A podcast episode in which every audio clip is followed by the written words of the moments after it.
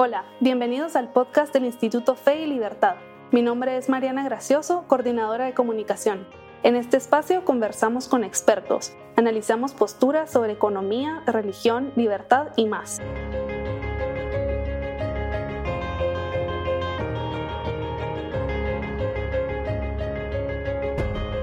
Bienvenido a un nuevo episodio del podcast Fe y Libertad.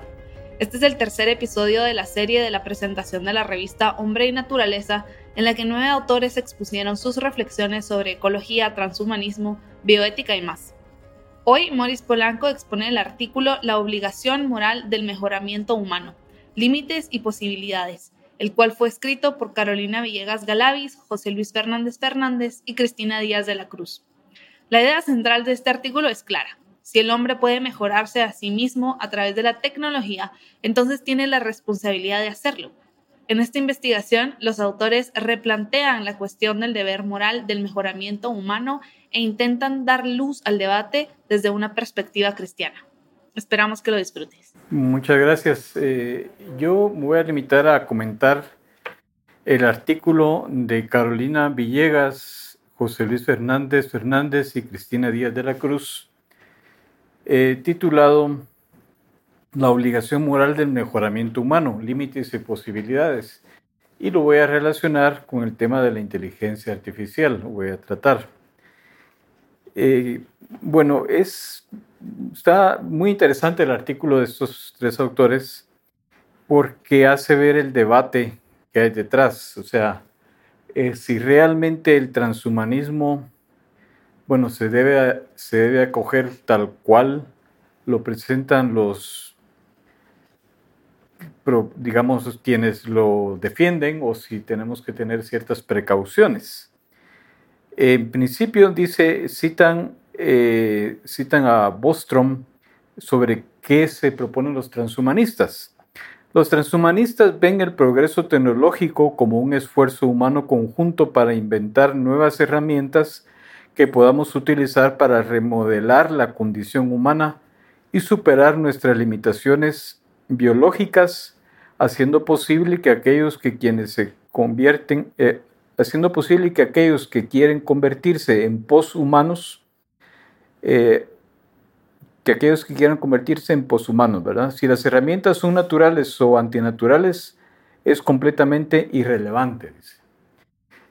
Esa mejora de la condición humana se puede identificar en cinco áreas, que son la extensión de la vida, digamos, el ideal de ser inmortales, la mejora física, la mejora del estado de ánimo y la personalidad, la mejora cognitiva y la selección de los mejores niños.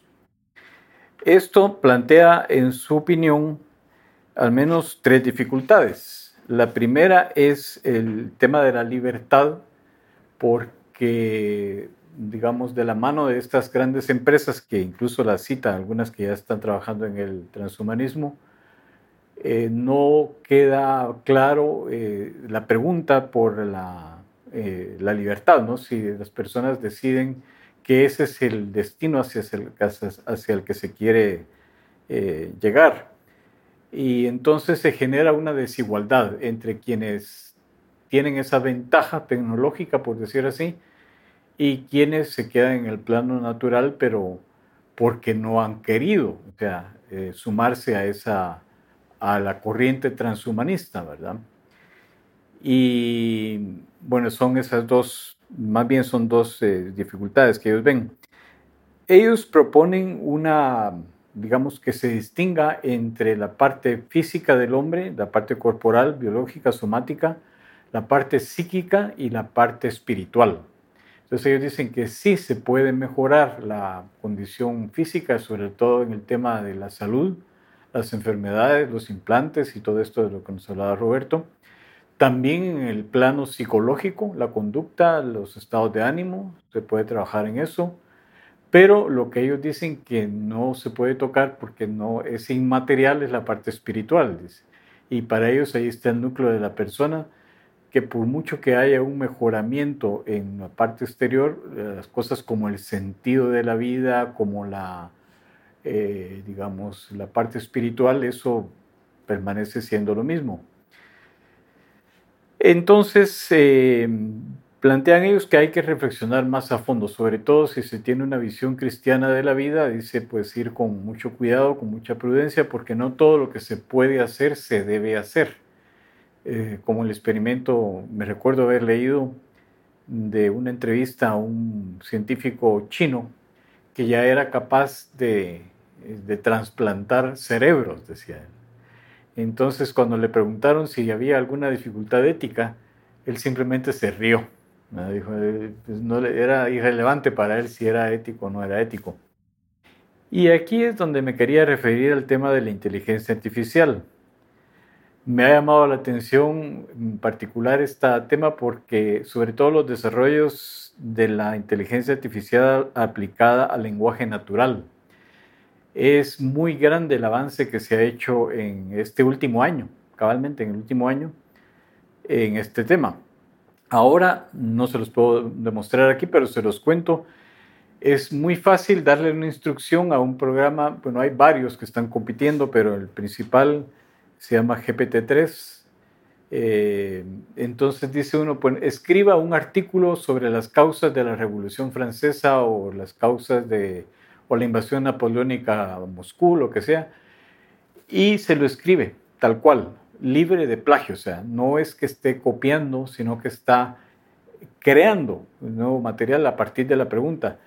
Se pueden hacer eh, melodías con GPT-3, o sea, mire, eh, convierta esta melodía en formato ABC y estas son las melodías de Mozart y haga una nueva a partir de un modelo que música mozartiana, digamos y la lo hace perfectamente. Puede hacer cuadros, o sea, pinturas, o sea, eh, convirtiendo los, eh, eh, los números, digamos, los algoritmos en, imágenes. Entonces, ¿en dónde queda esto? Porque tarde o temprano, así como hoy en nuestros teléfonos, nuestros teléfonos nos ayudan completando palabras, ya con el GPT-3 ya no son palabras, ya son oraciones, párrafos y páginas enteras. Y el desarrollo que está teniendo esto es acelerado, pero muy grande. De manera que dentro de unos, yo calculo unos cinco años, si no menos, eh, va a ser normal que la gente utilice, así como hoy utiliza procesadores de texto y correctores ortográficos, en el futuro va a decir, pues esto ni tengo que decir que lo hice con la ayuda del GPT-3 porque todo el mundo lo hace. De manera que uno, tenemos una conversación con Roberto precisamente sobre la antigua Grecia, que tampoco es que escribían mucho, ahí se dedicaban a dialogar y los amanuenses eran los que copiaban.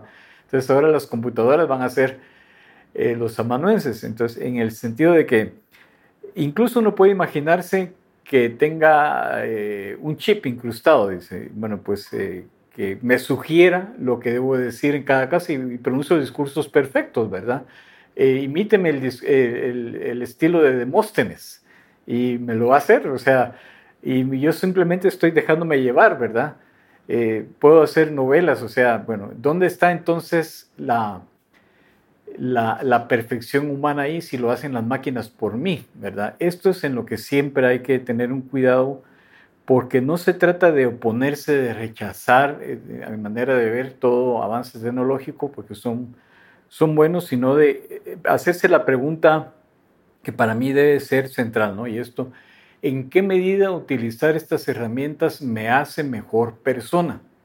Porque si no me hace mejor persona, pues eh, simplemente me está volviendo más inútil, ¿no? O sea, entonces no es que no las utilicemos, porque por ejemplo, confieso que yo me he divertido mucho haciéndolo, pero no, no he producido ningún texto, simplemente digo, ¿cómo sería? En este momento estoy escribiendo algo y no se me ocurre nada, le digo, bueno, complétemelo, entonces me evita el bloqueo del escritor. Pero hay que tener cuidado porque lo que hace el programa es predecir con probabilidad cuál es el texto que sigue. Incluso puede poner citas con comillas incluso pero uno tiene que verificar la fuente, porque lo que esas citas no son exactas, son una predicción. Entonces, si uno dice que ese texto uno lo hizo suyo, tiene que haber verificado la información, porque estaba, por ejemplo, hice un experimento, a ver, pongamos a dialogar a Hume y a Sócrates, a ver cómo les va. Entonces, claro, me sale el diálogo entre Hume y Sócrates y en un momento dado Hume dice, es que yo le dije a mi esposa que no sé qué y no sé cuánto, y dije, un momentito, pero Hume nunca se casó, o sea, ¿qué le pasa a este programa? No sabe, él no, no está buscando la información, él simplemente está prediciendo, ¿verdad? Entonces, no quita pues la posibilidad de que sea la persona que haga uso de estos recursos, pero un uso inteligente. Es como cuando uno ve un invento, qué sé, un aparato japonés y uno dice, qué interesante, quiero ver cómo funciona y quiero ver si yo lo puedo hacer mejor. O sea, porque no se trata de utilizarlo, sino de utilizarlo a mi servicio y para mejorar yo, porque si no, ¿para, para qué lo quiero? Yo les decía a mis alumnos siempre, ¿ustedes creen que los atenienses del siglo V antes de Cristo eh, que somos mejores hoy en día, somos mejores personas que los atenienses del siglo V antes de Cristo. No lo sé si mejores o peores, pero probablemente un discurso como el de Pericles, el discurso fúnebre de Pericles, no lo puedan hacer tan fácilmente nuestros diputados hoy en día, ¿verdad? Entonces, eh, digo, la parte de las virtudes que van dirigidas a ese núcleo de la persona que se esfuerza por hacer lo mejor posible, por crecer interiormente, ayudándose de todo lo que quiera, pero no sustituyendo su inteligencia y su voluntad y su propio yo y su propia dignidad.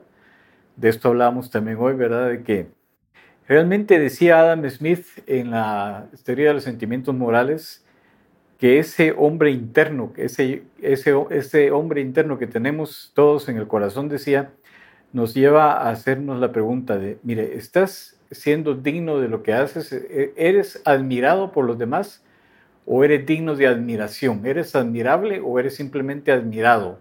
Porque si eres admirado, pues yo no te admiro. O sea, y uno ante su, ese hombre interior se siente como llamado a merecer esa admiración, ¿verdad? Esa es como la, la ética que él considera que debería ser como la, la raíz común, la base común de, a la manera estoica, ¿verdad? De una ética universal.